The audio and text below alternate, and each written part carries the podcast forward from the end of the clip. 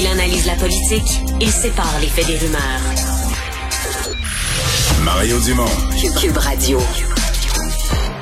On parlait du froid et donc du record battu par euh, Hydro-Québec. On dit que c'est euh, en matinée. C'est Sandrix Bouchard, porte-parole d'Hydro-Québec, qui est avec nous. Bonjour. Bonjour, M. Dumont. Commençons par les faits. À quel moment a eu, cette, a eu lieu cette pointe? À quelle heure et à quel niveau était cette pointe? Autour de 8 heures ce matin et la consommation totale au Québec a atteint 39 900 mégawatts environ. Le chiffre précis va être confirmé dans les prochaines heures, mais euh, la pointe historique, si on veut, avant ça, euh, la plus élevée qui avait été enregistrée, il faut remonter au 22 janvier 2014 et c'était au niveau de 39 031 mégawatts.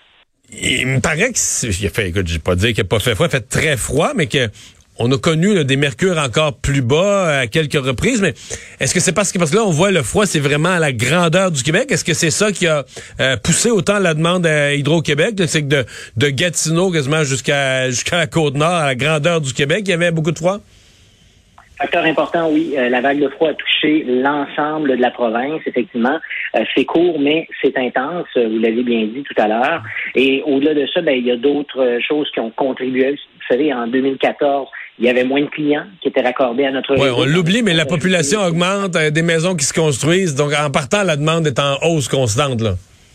Absolument. Et puis le fait qu'on soit à la maison pour bien des gens en télétravail et que l'école se fasse à la maison, ça peut augmenter également euh, légèrement. On parle peut-être de 1 ou 2% mais il reste que ça a apporté une augmentation au niveau de la consommation au cours des dernières années.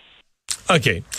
Euh, quand ça survient, je sais qu'il y a des gens qui sont tentés de dire, ah ben là, Hydro-Québec, dans ce temps-là, ils font de l'argent, pas à peu près. Euh, est-ce que c'est le cas? Euh, est-ce qu'une pointe comme ça, ça, ça rapporte de l'argent à Hydro-Québec ou bien ça coûte de l'argent à Hydro-Québec? Ben, lorsqu'il y a une pointe comme celle-là, on se retrouve à importer de l'électricité et la demande est forte. Vous connaissez la loi de l'offre et de la demande. S'il y a beaucoup de demandes, le prix est élevé. Donc, effectivement, les importations se font à fort prix lorsqu'il y a des pointes hivernales comme ça. Donc, un matin, entre, entre 7h et 9h un matin, Hydro perdait de l'argent, là faut comprendre qu'il y a quand même des exportations qui se font à ce moment-là parce qu'on a des contrats long terme qu'on honore en tout temps de l'année. Euh, il n'y a pas vraiment d'exportation à court terme sur les marchés. Il y a des leviers également qui sont utilisés, comme par exemple, il y a des entreprises, vous avez peut-être entendu des stations de ski dans les dernières heures. On est conscient que c'est peut-être pas la, journée la plus confortable pour aller skier. Donc, il y a des, des centres de ski qui ont décidé de diminuer leurs heures d'opération. Ils reçoivent un crédit de la part d'Hydro-Québec en interrompant leur, ah euh, leur consommation s'ils sont inscrits à notre programme. Donc, il y a une foule de leviers comme ça qui sont activés et ça, ça se gère vraiment en temps réel. On a la tarification dynamique aussi 160 000 clients cette année qui volontairement, pendant les pointes, euh, répondent à la demande et vont euh, diminuer leur consommation. Euh, l'an dernier, c'est environ 2 millions et demi de dollars de crédits qui ont été accumulés par les clients qui prenaient part à la, tarification dynamique.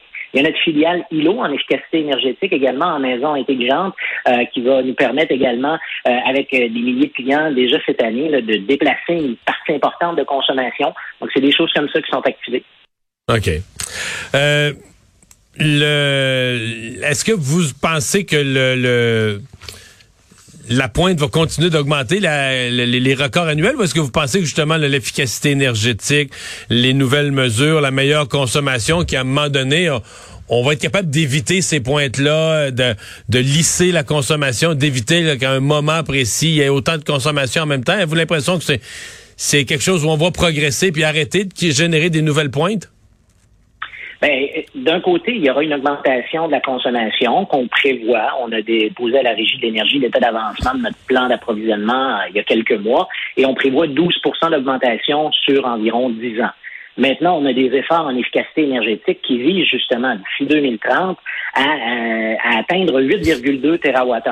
Donc, c'est des efforts importants. On a une foule de programmes, comme par exemple thermopompe efficace, où on offre un crédit, on, offre une aide financière aux gens qui vont changer leur thermopompe pour une, une nouvelle thermopompe plus efficace.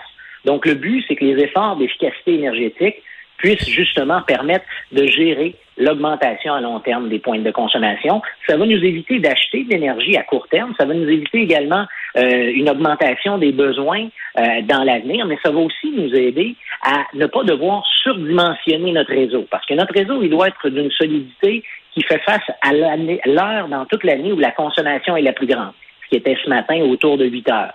Maintenant, si la consommation est moins élevée, ça peut vouloir dire des économies, que ce soit sur de l'équipement ou de l'entretien également, sans pour autant sacrifier la sécurité du réseau, bien entendu. Sandrix Bouchard, merci d'avoir été là. Merci. Au revoir. Porte-parole d'Hydro-Québec.